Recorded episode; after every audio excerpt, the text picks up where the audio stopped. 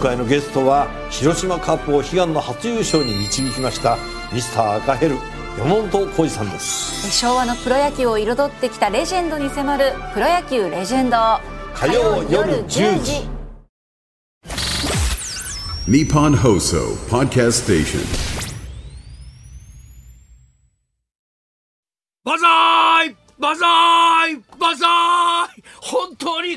やってまいりました。11月6日月曜日。今日の天気は曇り。気持ちの中では晴れ。日本放送飯田浩司の OK 工事アップ。老子にさっそうと。いやーまさかですね、東京のラジオ局に勤めて、この六甲おろしを、このオープニングで朝6時に歌えるとは思いませんでした。もう、ラジオ界でですね、六甲おろしというこの阪神タイガースの歌といえば、もう道場洋蔵さん、おはようパーソナリティ、ABC ラジオと、もうすでに決まってたんですが、ねえ、38年ぶりにこの我が阪神タイガースが日本一を決めました。その瞬間の様子、そして、えー、先制をしたノイジー選手のスリーランホームランのね、えー、様子もお聞きいただいたところであります。いやー、11月5日、2023年、もうね、えー、これが永遠に日本の歴史に残るというふうに思うと非常に感慨深い朝を迎えております。おはようございます。日本放送アナウンサー飯田浩二です。おはようございます。日本放送アナウンサーの新業一華です。日本と世界の今がわかる朝のニュース番組飯田浩二の OK 工事あれ？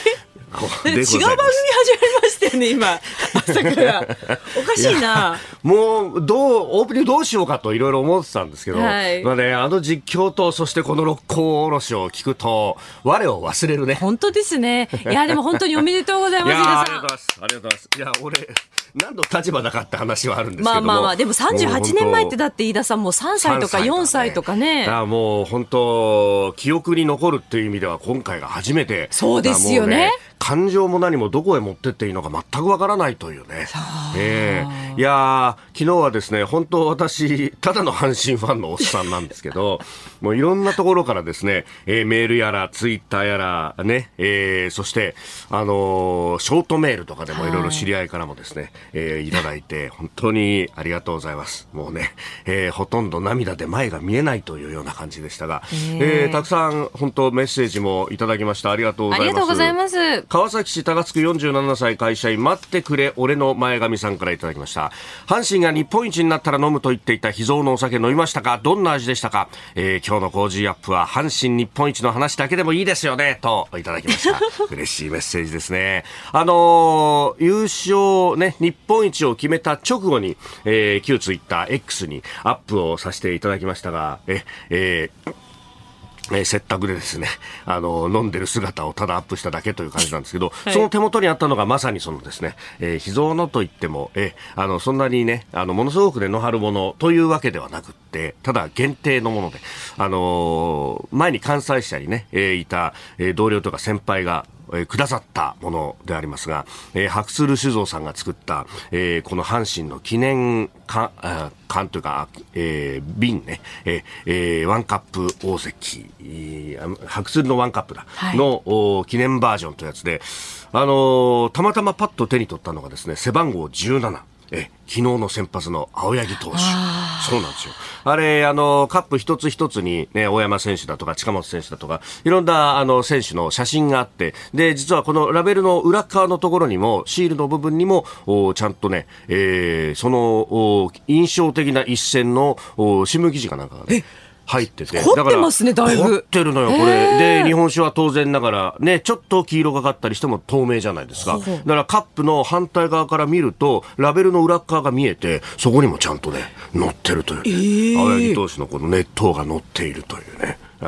いやー、うまかったね、本当にね。そうですよね。38年前は覚えてませんけれども、うん、やっぱり2003年、2005年はね、えー、日本シリーズに進出して、やはり、散ったということもありますし、2014年もそうでした。2位から上がってっていうね。まあ、それもそうですけれども、まあ、90年代の、まあ、厳しい、厳しい時代を乗り越えてと。ええー、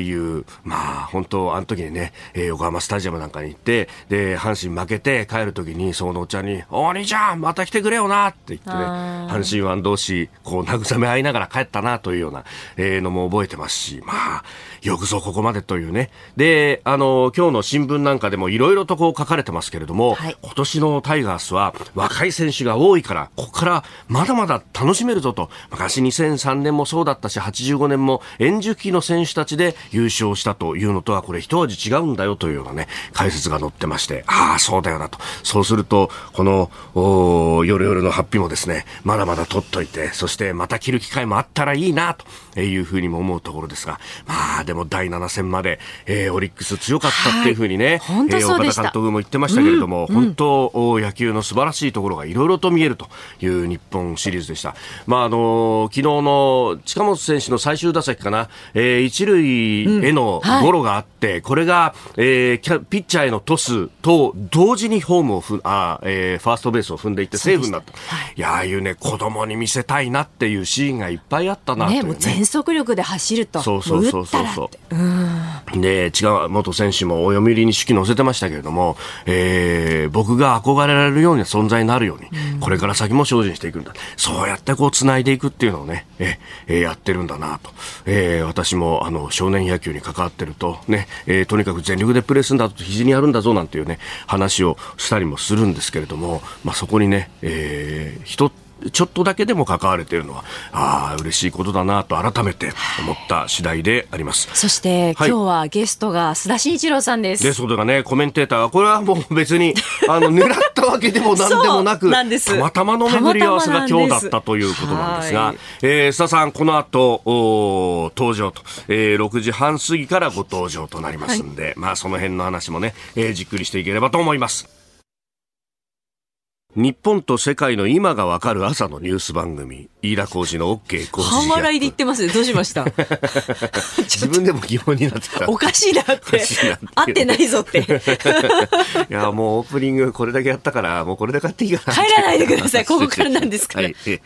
さて、えー、今日もね、あの、いつも通りお送りしてまいります。まずは、あ6時22分頃、マーケットインフォメーション。週末はちょっと円相場がまた円高に触れてきていると、149円台というところに来ておりますが、まあ、その辺どうなのかということ。えー、そして、えー、6時半ごろズバリここが聞きたい、えー、須田さん登場となります。まあ、まずはタイガースについてもね、話していこうと思いますが、6時50分過ぎのニュース7時またぎ、政府の総合経済対策、えー、について、そしてアメリカリカと日本の金融経済、まあ、あの、アメリカ雇用統計が週末発表されてますんで、そのあたりの影響等々も分析していただこうと思っております。そして7時10分過ぎ、おはようニュースネットワークのゾーンは、えこの週末の岸田総理の海外出張、フィリピン、マレーシアを訪問しました。えー、それからイスラエル情勢、ガザ中心のガザ市をイスラエル軍が包囲した南北から攻撃をしているというようなことが出てきております。で、7時半過ぎニュースプラスワン、インド太平洋経済枠組み IPEF の交渉官会合について、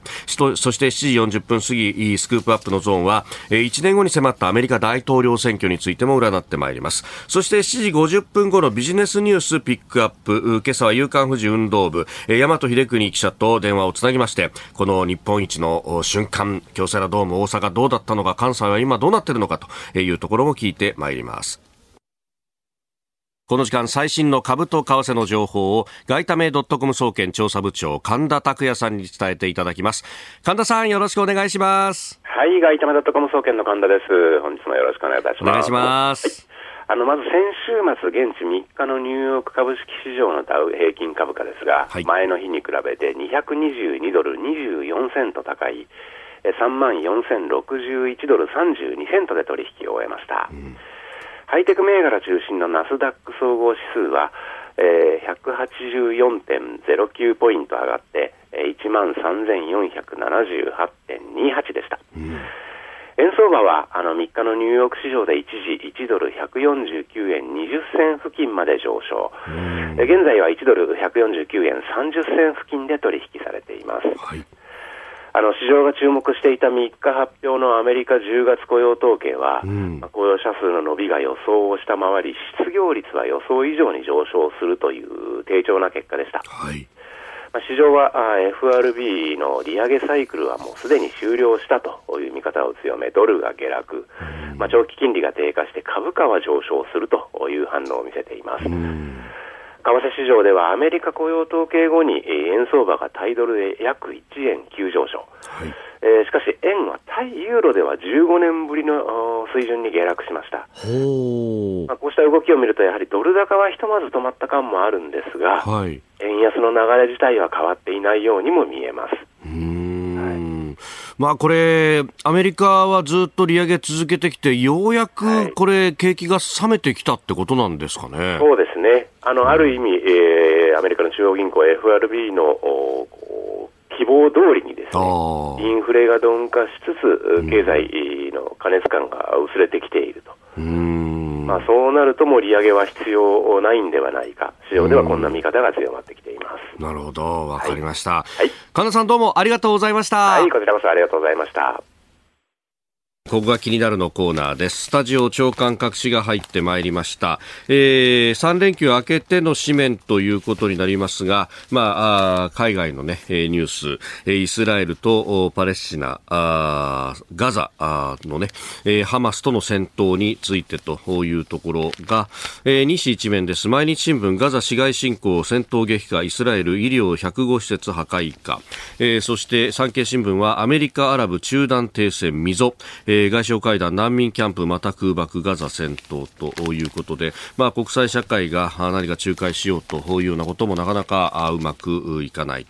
ということが続いているようであります。まあ、これ後ほどまた取り上げてまいります。えー、それからですね朝日新聞は独自のニュースで旧統一教会会長謝罪へ近く会見法的責任は認めずという一面トップが出ております、えー、最大100億円拠出も検討ということで、まあ、あの高額献金などね、えー、被害を訴える元信者らに対して、えー、まあ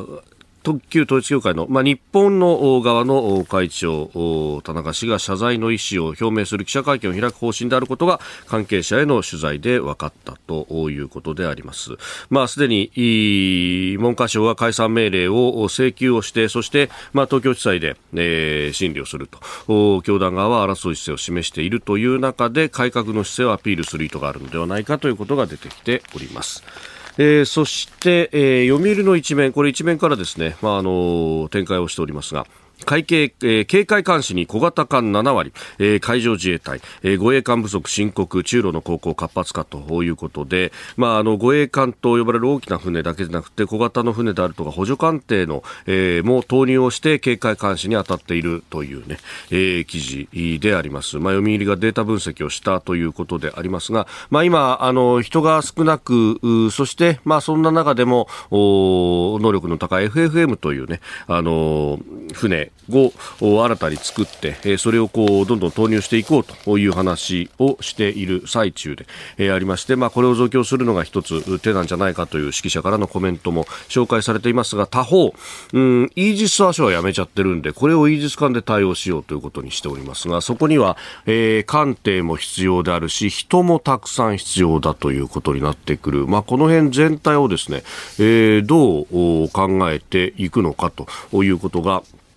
未だにね、えー、まあ、これはあの政治全体の責任ということにもなるかもしれませんけれども、まあ、あどうしていくんだということになっております。まあ、現場の話を聞くと、やっぱり人のがね、なかなか、えー、集めるのが大変だというような話も聞こえてまいります。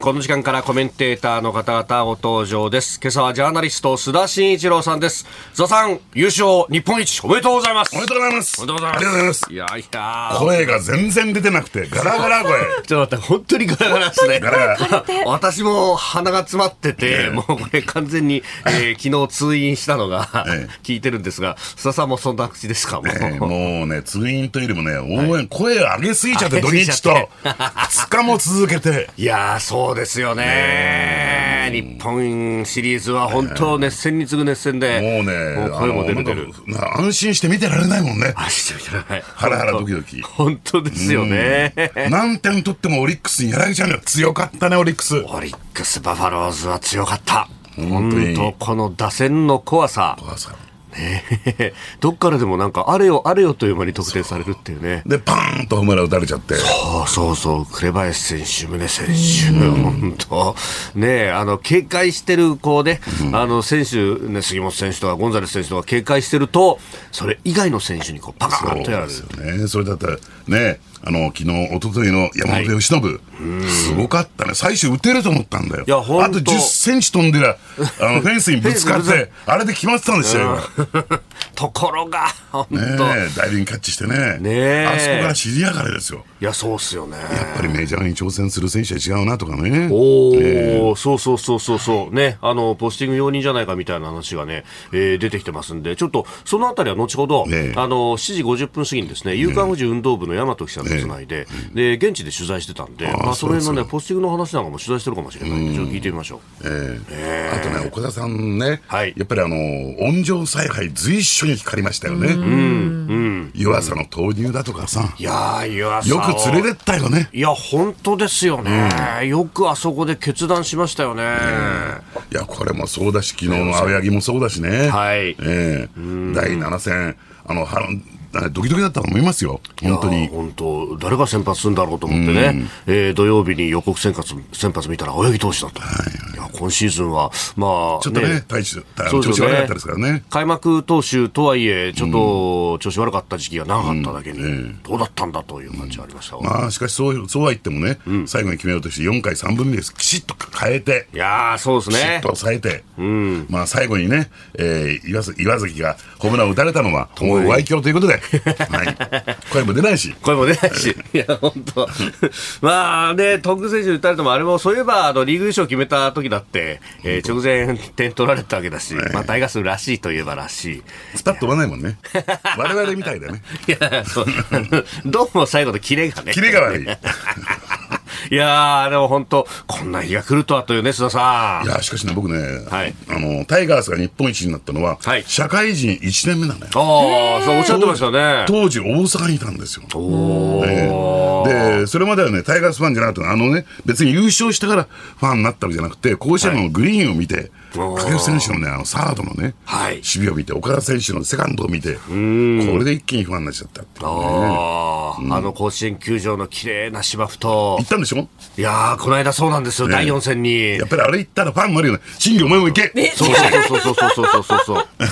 う。いやー、やっぱ、す素晴らしい素晴らしいね。ねえ、銀さんに反響してくる歓声。歓声そしてこう、あーっと熱くなったところで吹き渡る浜風の気持ちよさ。はい素晴らしいじゃないですか本当。に。ねしみじみしますね、本当に。ねえ、本当でもね、この翌朝に須田さんが出演されるっていうのもね、ええもう、これ別にあの、図ったわけではなくて。そう、図ったわけじゃないの。偶然ですそうそう、偶然このローテーション的に今日だったっていうね。いやーやっぱ。で昨日もね、こうあの本当に今日の番組なかったら、はい私、甲子園行ってた、パブリックビューイングあ、甲子園のパブリックビューイングねいやーあれも盛り上がってましたね。すごい盛り上がってたね。そこから終わったらもう道頓堀行ってね。今頃びしゃ濡れだよ、俺。びしゃ濡れだよ、俺。ダメ、ダメ、ダメ、ダダメメ。いやーでも、関西の盛り上がりもそうだし、ね、これから優勝セールもあるでしょうし。もう昨日あれですよね。はいあの、阪神百貨店はあ日本一ってそう横断幕が出てて。出てましたよね、そうそうそうそうそう結構ね、あのーメールやあーツイッターでもいろいろいただきますが、えーカニクシスさん、えー茅ヶ崎の方ですけども、第7戦を現地で観戦してきましたと。すごいな。月曜本来仕事ですけれども日曜ナイターだと最後まで見たら帰れないんで休み取って神奈川から大阪に行きました。1枚しか買えなかったチケットが運よく優勝決定の試合でした。最高に盛り上がった岡田監督コールは球場が揺れてたと思います、えー一部他球団のファンはこんな楽しい思いを過去37年間で何度もしてるかと思うと羨ましい限りです。とりあえずとにかく38年ぶりの制覇飯田さん須田さんと一緒に感動を分かち合えたら嬉しいですとえーしかもね、そのタイガースファンの素晴らしさ、オリックスの選手がね、挨拶に来た時拍手を送ってね。いやーやっぱりね、あのね、それを称え合うっていうのはいいよね。大事な話ですよね、お聞きの配信プログラムはニッポン放送飯田浩司の OK コージーアップの再編集版です。ポッドキャスト YouTube でお聞きのあなた。通勤や移動中に最新ニュースを押さえておきたい方。放送内容を少しでも早く知りたい方。スマホやパソコンからラジコのタイムフリー機能でお聞きいただくと放送中であれば追っかけ再生も可能ですし放送後でも好きな時間に番組のコンテンツを自分で選んでお聞きいただけます。毎朝6時の生放送では登場するコメンテーターの最近の活動はもちろんたっぷりとニュース解説をお届けしています。レギュラーコメンテーターに加えて専門家と随時つないで掘り下げてお送りしています。また株と為替の最新情報もお届けしています。日本放送のエリア内でお聞きの皆さんラジコラジコのタイムフリーでチェックしてください。番組公式 X ではこれから登場するコメンテーターや取り上げるニュースなど最新情報を発信中ですぜひフォローして番組にご参加ください日本と世界の今がわかる朝のニュース番組飯田浩二の OK 工事アップえー、今朝のコメンテーター、ジャーナリスト、須田慎一郎さんです。引き続きよろしくお願いします。はい、お願いします。えー、7時をまたいでニュースを掘り下げていくニュース7時またぎ、取り上げるニュースはこちらです。自民党広島県連の会合で岸田総理大臣がビデオメッセージ。岸田総理大臣は5日、自民党広島県連の会合に、私が先頭に立って企業に賃上げを要請しデフレ脱却に不退転の決意で臨むとのビデオメッセージを寄せました。会合には茂木幹事長も出席。2024年6月に実施予定の所得税減税について一気に経済の好循環の流れを作っていきたいと話しました。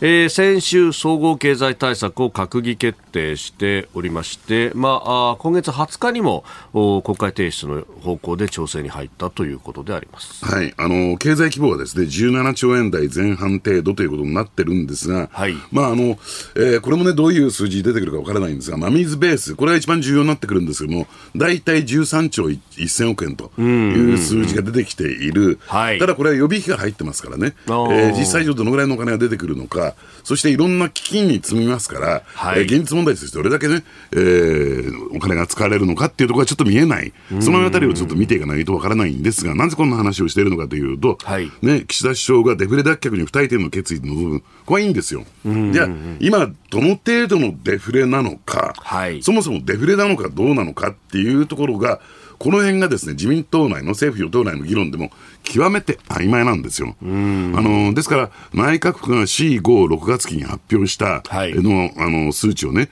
えー、需給ギャップを見てみると、プラス0.4%。はい。これをですね、縦にとって財務省であるとか、財務省に近い国会議員の方々は、もう平時だという位置づけてるんですよ。デフレは脱却したんだと。ねだからそれほど財政出動も必要ないと言っている人たちもいる。ただその一方で、いやいや、あれはフル操業していない。つまり、つまり総供給でね、差を読んでる数字なんだから、はい、本来だったらもっともっと供給量が上なんだから、まだまだ需給ギャップはある。その数字は15兆円ぐらいあるんだという説もあるんですね。ええだからどちらの立場に立つかによって、これ、大きく変わってくるのかなと思いますけどね。うん。これね、でも、その大元の部分が変わっちゃうと、対策もだいぶ変わりますもんね。ん。ですから、その対策の金額の中身を見てみると、はい、要するに15兆円仮にあるとすると、全く不十分で、デフレ脱却はなかなか進んでいかないということになりますよね。うん、ね、まあ、この経済対策、まあ、言われてるところで言うと、おまあ、ガソリン等々、エネルギー、電気ガスも含めて、ての、まあ、補助金の延長だとか、まあ、そこに相当お金使うという話であるとか、あとは宇宙関連で基金を作るみたいな話は出てきてますけれども、あと半導体のね、えーはい、まあ、国内投資の支援も厚くするということで、基金で積むということなんですけれども、はい、これね、基金で積んでも、現状ね、9兆円余り、まあ、あの残ってるんですよ、使い残しがあるんですよ。で、これ、通常ね、あのあのいいところを見ると、要するに複数年度にまたぐまたぐ場合は、要するに使いやすくなると、つまり国庫に返納しなくていいということでね、はい、金にする意味があるんですね。ね。でところが、ね、逆の見見方をすると、金から支出するにあたっては、はい、審査とかチェックが必要だから、なかなか使いにくい。使い勝手の悪いものになって、はい、消費に向かないんですね。うん結局、そうすると、まあ、積まれるだけ積まれて、需要にきちっとならないと、ええ、意味がないですよ、ね、だからあの、なかなかこれを使わないとすることの方が、はい、ね、それを狙ってんじゃないか。意図してるんじゃないかという見方もあって、結果的にあれですよね、あの防衛増税、ねまあ、防衛費の、えー、予算が倍額になってきますよね、はい、えー、5年間で43兆円ですか、うん、えー、そのために増税分は1兆円ということになるんですけれども、うん、それ以外のところは使い残しのところとかね、えー、やりくりして、こういう基金のお金も回っていくんですよ。ああ、なるほど。えーだ一旦積んだふりをして、はい、他に用途に持っていくっていうやり方もやってるもんですからね。景気対策としては全く意味がないのかなと思いますけどね。うんこれ、そうするとね、こう17兆とか13兆とか景気のいい数字が並んでますけど、うん、気がついてみたら、大して使ってないみたいなことが起こりうるわけですか？だからそのあたりの検証が必要だということですよね。うんこれでも中身出てくるのって結構先になるんですかね？あのこれはきちんとね、検証してみないとわからないし、はい、まだ臨時国会に補正予算案っていうの出てきてないんじゃないですか。はい、ああ、確かにそう、ね、それを全部チェックしていかなきゃならないだろうなと思いますけどね。うんこれが出てくるのがまあ20日あたりだということになると、もうあと2週間後ですよね。で、臨時国会は会期が一応12月13日までだってなってますけど、うん、これ、まあそうすると検証してね、変えるなら変えるみたいな話っていうのは、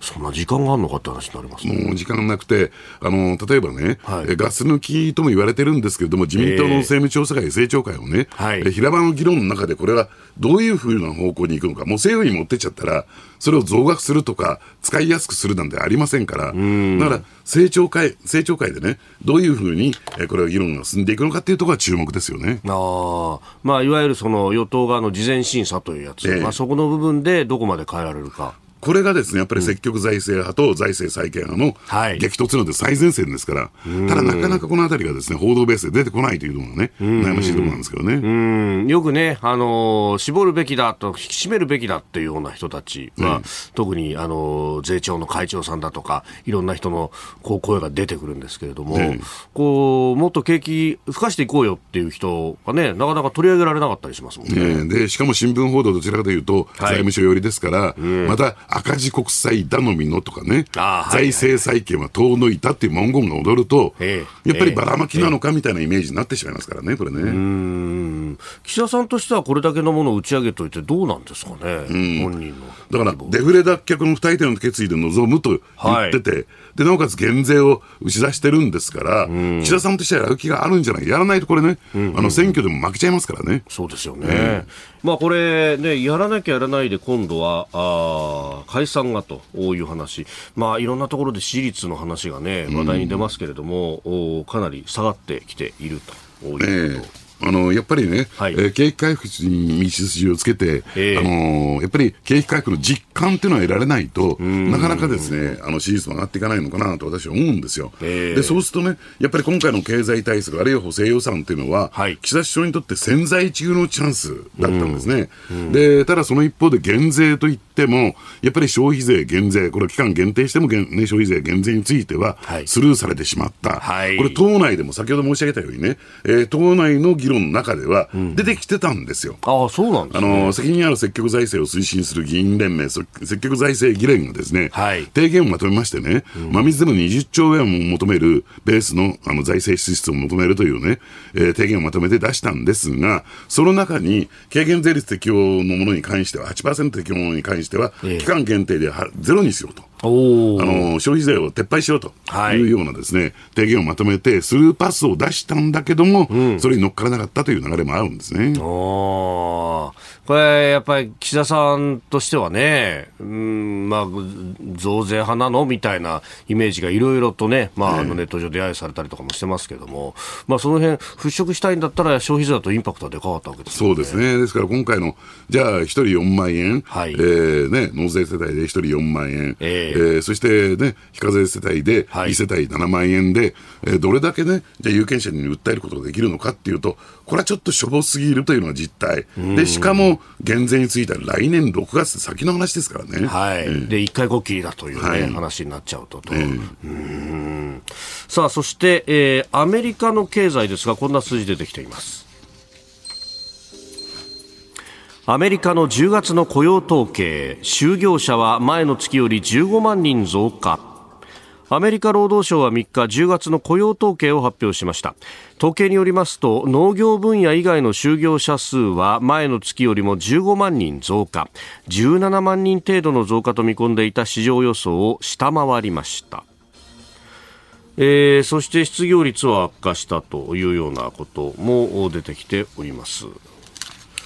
あのやっぱりですねアメリカの景気っていうと、やっぱり雇用が第一なんですよ、はい、ですから FRB の金利政策、金融政策もすべてこの雇用統計を見ているというところなんですけれども、うん、そうするといよいよですね、まあ、今後の推移をね、見守っていかなきゃなりませんけれども、いよいよ場合によっては景気後退局面に入ってきたのかなというふうな見方もすることができますよね。これね、アメリカはコロナの後、まあコロナで大きな財政出動したということもあって、うん、わーっと景気が加熱熱して、加熱しすぎたんじゃないかみたいな話になってきました、でずっとブレーキ踏み続けてましたけど、ようやくちょっと効いてきたって感じですか？そうですね、利上げをどんどんどんどんやってきた、そうですよね、えー、で年内の利上げはあと1回チャンスがあるんですけれども、はい、まあ、そのそれを利用すること、それを使うことなく、ですね場合によっては利下げのタイミングを、ね、伺う展開に今後なっていくかもしれないですね。あ次はね、12月に予定されてますけれども、え。これはそうすると、またまあ、3会合連続でそうなると、据え置きなのか、ええ、あるいはいきなり利上げがあ利下げがあるのかみたいな、そうですね。なってきますか？ええ、だからですから、その雇用統計のね、はい、今後の動きったらいいんですか、えー、特にですね、えーまあ、この、えー、増加がどのどの程度で下がっていくのかっていうところが、ちょっと見どころかなと思いますけどね。うん。まあ、これを受けて円相場がちょっと円高に触れてるというようなこともありますけど、もしこれで利下げっていうのが、まあ、半ばサプライズ的に発表されたりすると、円ドル相場はまたわっと逆回転するかもしれませんそうですね、ただ、その一方でね、はい、あの日銀のスタンスっていうのはどうなっていくのかっていうところとの兼ね合いなんですが、ただ今、外国為替マーケット、えー、大部分が実需ということよりも、投資目的なんです、投資が大きく動かしていくんですよ。はい、あのですから、投資、投機ですね、えー、ですから、やっぱりこの金利差を彼あのそういう投資家、投機家たちは見てますからね、これが縮まってくれば一気に逆回転になってくるかなと思いますけどね。あまあね、日本はこの金融政策はちょっと変更してというようなことになってきたのか、ね。えー、一応緩和してるっていうふうには言ってますけれども、10年ものの国債の上限1%を超えても容認みたいなふうになってきてますよね。うん、こうするなると、ちょっと日米の金融政策の違いみたいなもので、むしろ円安よりは円高の方に触れがちですか？いや、触れる可能性があるでしょうね。あのこれね、日銀がさっき言ったね、はい、えー、需給ギャップの部分は、えー、内閣府の数字なんですけれども、はい、日銀もその同様に需給ギャップの統計出してるんです、データ出してるんですよ、はい、これまだマイナスなんですよ、マイナス 0. 数パーセントのところですから、はい、ですから、えー、これがね、プラスになってくると、いよいよ日銀も利上げに向けて準備を始めるのかなと思いますけどね。うん。そうすると、日米の金利差が逆に縮まるってことになりますもんね。えー、縮まってきて、えー、ドル円もですね、円高方向に動いてくるという状況になるのかなと。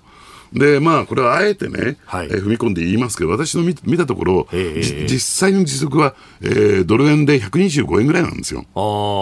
だからやっぱり今、金利差開きすぎてて、ちょっとね、触れすぎてますけども、えーはい、そのあたりにどっかのタイミングで収束に向かっていくのかなとは思いますけどね。うん、その辺であれば、まあ、日本の輸出企業にとっても、うん、まあ、さほどこう、利益削られることもないし、そうですね。輸入物価もある程度落ち着いてきて落ち着いてくると。えー、その時に内需が拡大する状況になっていれば一番心地いいですよね。えー、ですから、えー、これ、金利上昇局面で内需が拡大してないと、はい、やっぱり内需を縮小させることになりますからね、これね。まあそうですよね、お金借りて何かしようっていうのが、金利上がってきたら、これ、やりづらいですもんね、だからこの低金利政策が続けられるうちにね、はい、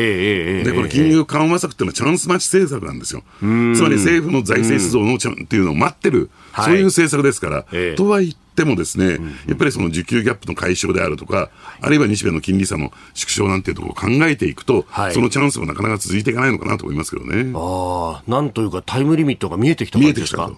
だからそれ以降、財政出動しても、あまり効かないという状況になるかもしれないです、はい、まあ、昔、そういうことが結構ありましたもんね、えー、と確かに考えてみたら、そういう時って1ドル100円切るような円安だ円高だったりしますもんね。うん。いやでもこれ、チャンス残されてないんだったら、この補正予算、本当大事じゃないですか。そうそう、非常に大事なんですよ。ライブ配信アプリ17ライブ配信の魅力は何といってもいつでも誰でもどこにいてもスマホ一つあれば楽しむことができること17ではライバーと呼ばれるライブ配信者によるトーク音楽バーチャルやゲームなどの様々なライブ配信や著名人を起用した番組配信を24時間365日お届けしています。さらに、現在、17では月曜日から金曜日のオールナイトニッポンゼロをリアルタイムでライブ配信中。パーソナリティやスタジオの様子を映像付きでお楽しみいただけるほか、17限定のアフタートークもお届けしています。ぜひアプリをダウンロードしてお楽しみください。おはようニュースネットワーク。取り上げるニュースはこちらです。岸田総理大臣がフィリピンとマレーシアを訪問。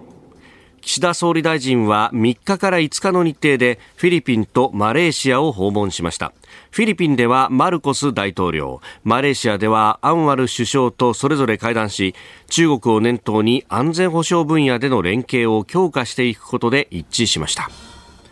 一連の日程を終えて昨日の夜10時過ぎにすでに帰国をされております。まあ、あの、今年は東京で日本と ASEAN の特別首脳会議が12月に開かれるということもあって、まあ、その前さばき的なことなのかというところですが、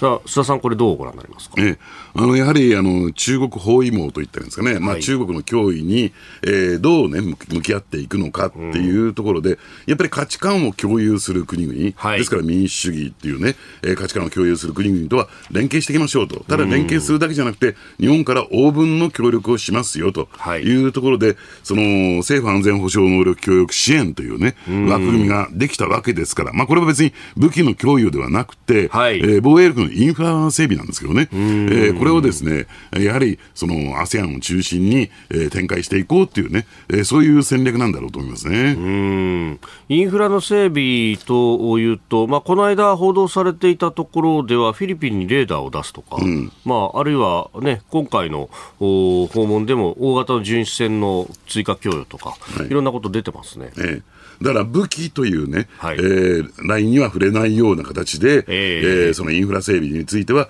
要するに日本が、えー、積極的にやっていきますよと、提供していきますよということなんだろうと思うんですが、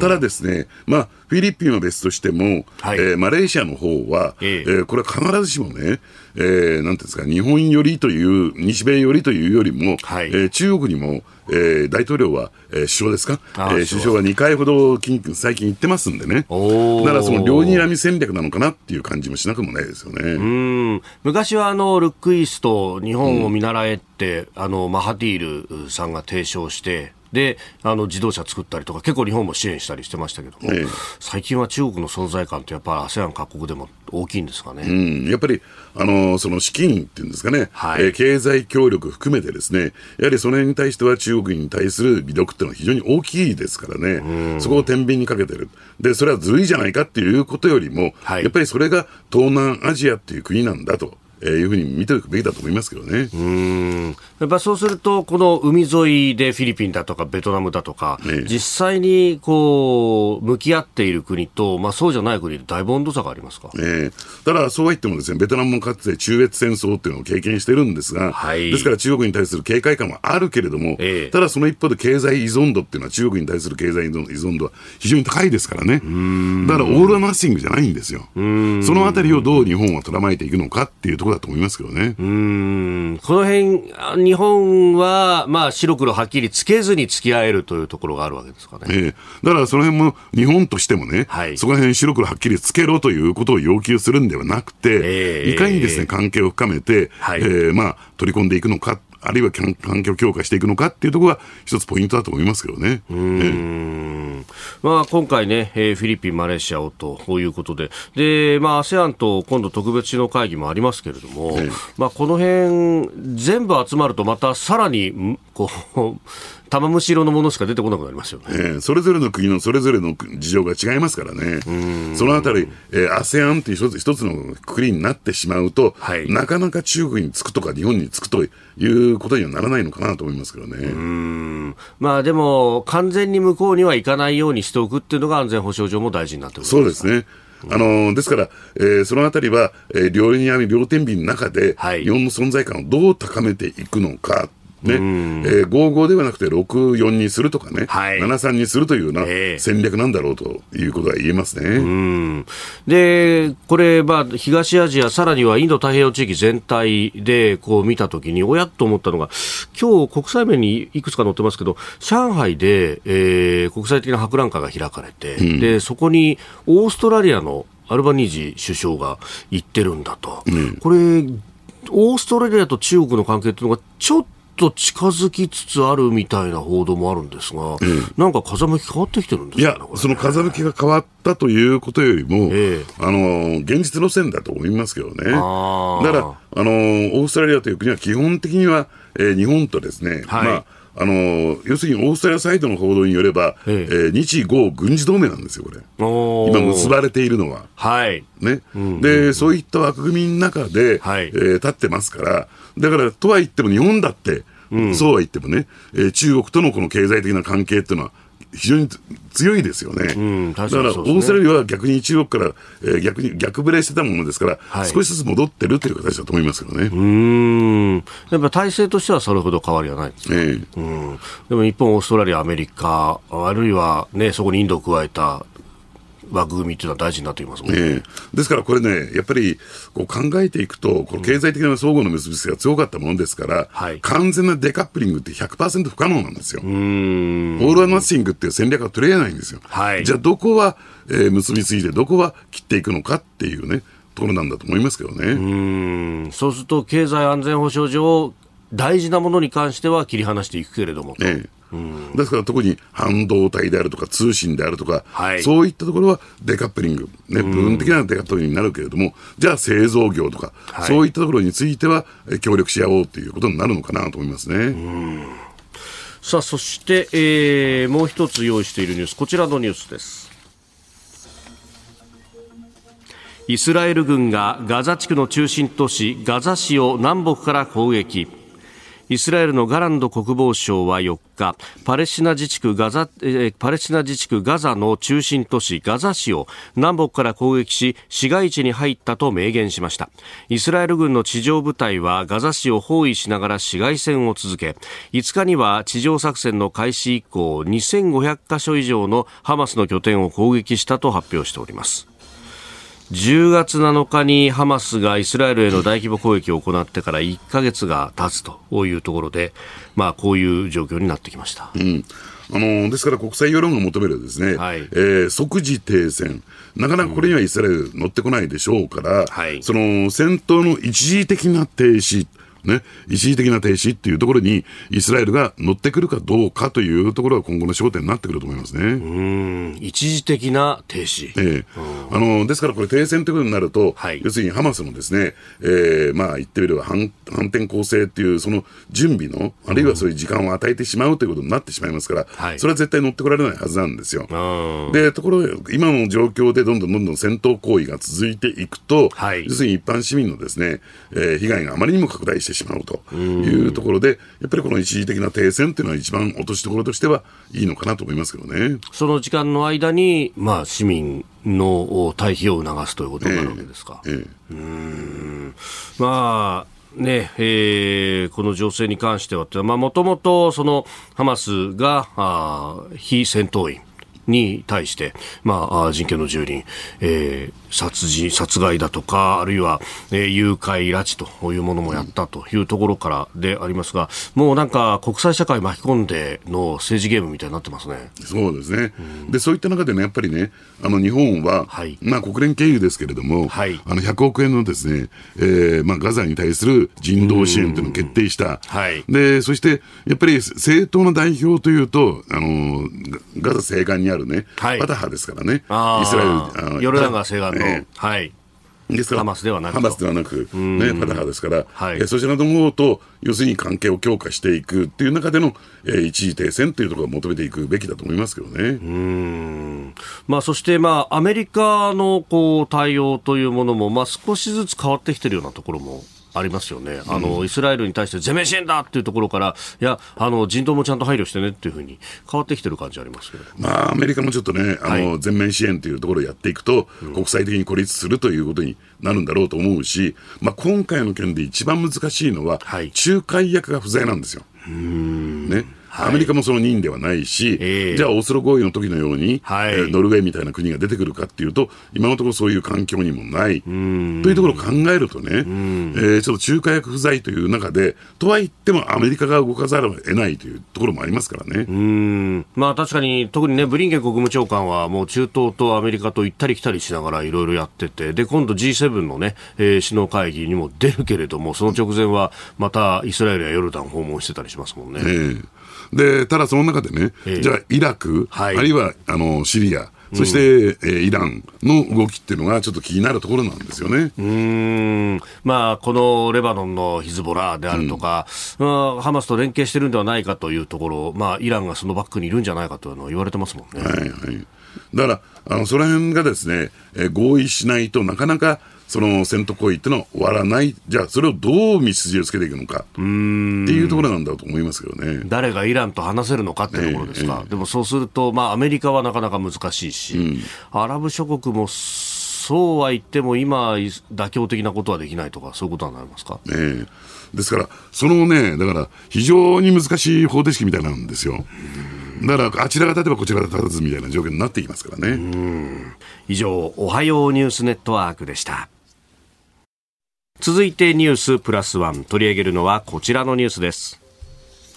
アメリカ主導の経済圏構想 IPEF 交渉官会合を開催。アメリカが主導し日本を含む14カ国が参加する経済圏構想インド太平洋経済枠組みの交渉官会合が5日から12日までの日程で開催されます。会合では気象、えー、気候変動対策や、えー、腐敗の防止貿易の円滑化での協力について合意し今月中旬のアジア太平洋経済協力会議 APEC の首脳会議で発表することを目的としております。えー、まあ、APEC はもう来週ですんで、そう考えると、まあ、詰めというかね、えー、協議になるということだそうです。ええあのそもそも貿易という分野の中でね、はい、えー、自由貿易っていうのはですね、えー、目指すためには何が問題になっているのかというと、一つは関税なんですよ、障害になっているのはね、はい、もう一つは非関税障壁というものがあってですね、はい、でこれ、ルールとかね、えー、それに考えてもらっていい。はい、あのー、ですから、えー、国内のルールと国際的なルールが異なっていた場合に、要するにそれをかたくなに守るっていうことは、要するに自国に製品を入れないことじゃないかと、関税はゼロになっていても、例えばそのルールを守らなければ、製品を入れないよっていうことになると、要するに、えー、それは自由貿易とは言えないよねと。えー、いうような状況で、で、今回の場合、IPEF の場合はですね、えー、関税の、えー、撤廃だとか削減っていうのは想定していない。これ、今申し上げた非関税障壁をどうね、撤廃していくのか、はい、あるいは共通のルールに基づいていくのか。っていうところがポイントなんですね。うん。まあ、もともとね、その、経済安全保障の、じゃあ文脈で出てきているというふうに考えていいわけですかね、そうですね。もちろんそうで、えー、対象となっているのは中国ですよね。これも。で、中国ってのは、例えばですね、はい、あのー、ね、えー、日本のですね、ホタテ貝が、はい、えー、中国に入っていくことはできなくなったと。ああ、はい、ね、ありますね。で、これって、えー、関税はかか、例えば一定程度かけてるかもしれないけれども、ね、それを上げたわけけではない。はい。で、ルールが変わったから入れることができないよね、と。で、これはどう考えてもおかしいじゃないか、と言ったときに、じゃあそのね、相手にそれをやめさせるような、うん、そういう手立てというのがあるのか、紛争解決手段があるのか、ないんですよ。中国は言ったら言いっぱなしでしょ？うん、で、このことによって、例えば今は魚介類というふうに限定的に言ってるけど、あらゆるあらゆる分野でそうじゃないですか。もともと法の支配っていうのが成立してないだけにですね、共産党が決めたら全部右習いで決まっていってしまう。こういったところでは自由貿易というのは成立しないよね、というところで、そのルール同盟を作りましょうというのが IPEF の狙いなんですね。あこれはどうなんですか、もともとあったその TPP からアメリカが抜けた、うん、まあ、その辺の補完の意味もあるんですか？そうですね、あの TPP っていうのは、あの関税の部分もありますからね、はい。えー、このルールで、えー、共通であの一致していこうというのが、アメリカの狙いだと思いますけどね。うん。まあ、その辺のね、あのー、4分野が言われていて、貿易、そして供給網、クリーン経済、公正な経済というところが、えー、出てきておりますが、まあ、この公正な経済とこのあたりっていうのが、特に非関税障壁の部分になってくるんですかね。そうですね、えー、ただですね、あのその一方で貿易となると、はい、実際にもう物が行ったり来たりしてますから、うんうん、そこもですね共通のルールでとなると、どうもですねアメリカのルールが押し付けられるんじゃないのか。という懸念もあるんですよ。だからこれはまとまっていかない。はい。という状況になるんですね。うん。まあ、総論としては賛成だけど、格論になるとみんなそれぞれ事情が出てくるみたいな感じですか。えー、ですから、あの、かつて日本でですね、金属ワットの、はいえー、貿易摩擦ってあったの、日米間で。金属バットですか？で、あの、以前、まあ、あの、飯田さんはちょっと記憶ないかもしれないけども、私たちが子供の頃って結構金属バットが破損してですね、結構事故だとかね、はい、えー、怪我が相次いだことあるんですよ。それ日本の経産省が、当時は通産省ですけども、安全基準というのを作りましてね、で、それで、えー、すぐに壊れたりしないようにしましょうということになった。はい、ところがそうなった途端に、アメリカの金属バットが日本に入ってくることができなくなったんですよ。なるほど。で、アメリカ何言い出したかというと、それは日本が勝手に決めた非関税障壁じゃないか、自由貿易に反するということで、ね、猛烈なプレッシャーがかかった。なるほど。で、アメリカはアメリカのルールを押し付けるっていう状況になりますからね。うん。あんまりそれがひどいと、この3か国としても、いや、勘弁してくれよという話になってきますよね、だから貿易の分野がなかなか進んでいかないっていうのはそこにあるんですね。ルールを共通化する、公正にするってのはいいよと。はい、ただ、アメリカのルールだけが公正、公平なルールじゃないんだと。いうのが各国の認識なんですね。うん。結構、まあね、日米交渉なんか見てると、ガンガンこう来るみたいなイメージありますけど、ええ、こういう多国間交渉でもアメリカという国は大体そうですか？大体、そのルールを作る側に回るんですよ。ええ、だから日本も、はい、あの常にね、ルールを作られる側にね、あの、とどまっているから、はい、日本もですね、そういったルールを作る側に回ろうじゃないかっていう戦略はあるんですが、えー、なかなか実現していないという状況なんですね。うん。これ、この先なんですけど、APEC で、まあ、発表ということですけれども、これ、そうすると、なかなか落としどころまで持っていくの難しいんですか、うん、だから、4分野で共通のルールが作れるところだけ、ちょっとね、作りやりましょうということなんだろうけども、えー、そうなってくると、はい、あまりですね、実効性があるかどうかっていうと、ちょっと疑問ですよね。うんで、まあ、あの、後ほども取り上げますけど、あと、アメリカ大統領選まで1年と、こうなってくると、アメリカ内向きになってくると、こういう交渉もこの後は進まなくなりますか？うん、というよりも、バイデンさんは、まあ、おそらくこれをですね、はい、えー、一つの、まあ、手柄にしたいんでしょうね。あ手土産と言ったらいいんですかね。なるほど、うん、そのためにも早く、とにかく合意するんだと、これが強引に行くのか、それとも早く合意したいからちょっと諦めるところ諦めようになるのか、うん、まあ、どっちになるんですかね。まあ、だから、形を作るんでしょうね。ああ。ええなるほど要するに貿易分野は進んでいかないから、他の3分野で合意して、とりあえずこれを先に走らせましょうという方向だと思いますけどね。それを華々しく発表して、ええ、俺が作ったんだというのを作りたいわけですか。えなかなか他にメリットが見や、ねえーまあ、得点を上げるところがあんまりバイデンさんも少ないということですか？そうですね、ですから、えー、そのリーダーシップを発揮するアメリカの大統領というところですね、はい、えー、中国という大国に対して、えー、諸外国をまとめてリーダーシップを発揮するというね、そういう形を作りたいんだろうと思いますけどね。ライブ配信アプリ17ライブ配信の魅力は何といってもいつでも誰でもどこにいてもスマホ一つあれば楽しむことができること。17ではライバーと呼ばれるライブ配信者によるトーク音楽バーチャルやゲームなどの様々なライブ配信や著名人を起用した番組配信を24時間365日お届けしています。さらに現在17では月曜日から金曜日の「オールナイトニッポンゼロをリアルタイムでライブ配信中。パーソナリティやスタジオの様子を映像付きでお楽しみいただけるほか17限定のアフタートークもお届けしています。ぜひアプリをダウンロードしてお楽しみください。続いての時間はここだけニューススクープアップ。アメリカ大統領選挙まであと1年。来年11月5日に投開票されるアメリカ大統領選挙まであと1年となりました。民主党は再選を目指すバイデン大統領。共和党は返り咲きを狙うトランプ前大統領の指名獲得が有力視され2020年の大統領選挙の再選となりそうです。えー、民主、共和両党ともに来年の1月から党員集会予備選が始まるということであります、え。おそらくですね民主党、共和のね、はい、えー、あの激突はですねバイデン、トランプの選挙戦になることはほぼ間違いないだろうというのがあの私の見通しですし、まあ、数字上もそうなってるんじゃないかなと思いますね。でそしてパターン2つあるんですよ。はい、1つ目のパターンは、えー、このトランプ、バイデンの、えーまあ、両友が、えーまあ、指名を決するというところが1つ、でもう1つは第3の候補が出てくるというパターンが2つ目のパターンとしてあるわけなんですね。なるほど。で、まあ、前者で言うとですね、はい、まああのそれぞれ拮抗はしてるんですけれども、鍵を握るのは、うん、何もですねアメリカの有権者って必ずしも、えー、共和党員とかね、民主党員というこの気色を鮮明にしている人たちだけじゃなくて、日本と同様無党派層っていうのもいるんですよ。こう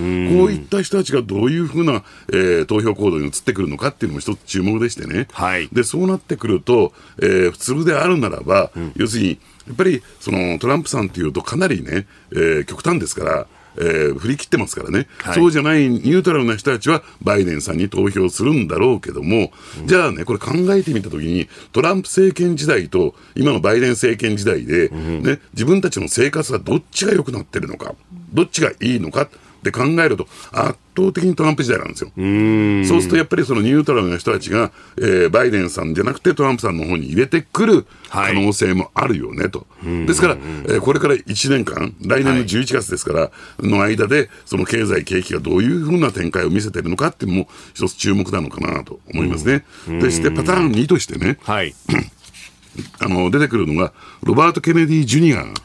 出てくるんですよ。はい、JFK の甥っ子ですね。はい、で、この方は民主党で、はい、えー、指名を取ろうとしたんですが、2024年大統領選挙でね、はい、で取れなかったわけなんですよ。ね。えー、でそこで考えていくと、第三の候補として立ったんだけれども、もちろん当選できませんよ、大統領は当選できないんだけれども、まあ、知名度の高さ、そして訴えかけてる主張がかなり特殊でしてね、その特殊な人たちを取り込んでくる可能性があるということなんです。じゃあ、どういうふうに特殊なのかというと、あのワクチンとか、えー、新型コロナウイルスに対して非常に会議派なんですよ。会議派というのはよく世に言われるところの、まあ、陰謀論的なちょっと部分がありましてね。はい、ですから、えー、そういった熱心な信奉者は、要するに、えー、このね、ケネディ・ジュニアの方に、はい、えー、投票しかねないという状況にあるんですよ。そうすると、じゃどうで、しかも14%取ると言われてるんですよ。どっちを食うのと言ったら、トランプさん食われちゃうんですよ。ああ、これが面白いですね。もともと民主党の人で、しかも民主党の名門ケネディ家なんだから、普通で考えたら、バイデンさんの票を食いそうなんだけど、ええ、その主張で考えると、むしろトランプさんの票を食う可能性がある。えなるほど。そうすると、もともと民主党だし、この人、側面支援みたいなふうにも思いますけど、別にそういうわけではないんですか？この人はね、ちょっと振り切っちゃってる人ですから。なるほど、えー、そういう点では、自らが正義だと思って出てくるわけですから、そういった点でね、言うと、政治的な駆け引きで、出ないということはないのかなと思いますけどね。ああ、もう出ると言ったら俺は出るんだと、うん、結果、うんぬんじゃないんだと。はいこれでも確かに第三の候補がっていうと、あのーねえー、クリントン氏が勝った。で、えー、ブッシュ、父、父ブッシュが2期目を目指した選挙でロスペロー氏が出ましたよね。はいはい、あんな感じの結果になるかもしれない。そうですね。えー、そういうね、あのね、父ブッシュ、パパブッシュの場合は、落選ということになりましたからね、2期目はできなかったわけですからね。パパブッシュの票がロスペローに食われた食われたということですからね。えー、うん。これ当選しようと思うと本当に大変だけども、落選運動みたいなものっていうのも、こうこういう形でやるか。うん、だから、足を引っ張るつもりはご本人はないんでしょうけども、うん、結果としては。結果として、そういう形になりかねない。はあ。ねこれ、そうなってくると、トランプさんとしても頭の痛いところですか、これは。え加えて、やっぱりトランプさんね、はい、かなりの数の裁判抱えてますんでね、でいや、その裁判に勝つとか負けるとかじゃないんですよ、はい、要するにそれの裁判対策の費用って莫大にかかるんですよ。で、その資金の捻出をしていかなきゃならないという状況の中で、はい、選挙資金が果たして続いていくのかどうなのかっていう問題も一方で抱えてるんですね。ああの日本以上にネットの選挙とか、まあ、そういうこう手法とかもね、いろいろ進んでいると言われるアメリカの大統領選ですけれども、やっぱりそうは言っても集会やって握手してっていうのは大事になってくるんですか？そうですね。やっぱりあの集会であるとかね、はい、まあ党員集会であるとか、そういう会合を開いて、えー、そこに行って、えー、評評価は高めるというのが非常に重要ですよね、これね。やっぱりそのリアルの選挙なんです、アメリカの選挙って。どこまで行っても。うんネットがこれだけ発達しても発達してもですね。なるほど。ええ、あと1年どうなっていくのか、えー、今日のスクープアップアメリカ大統領選挙についてでした。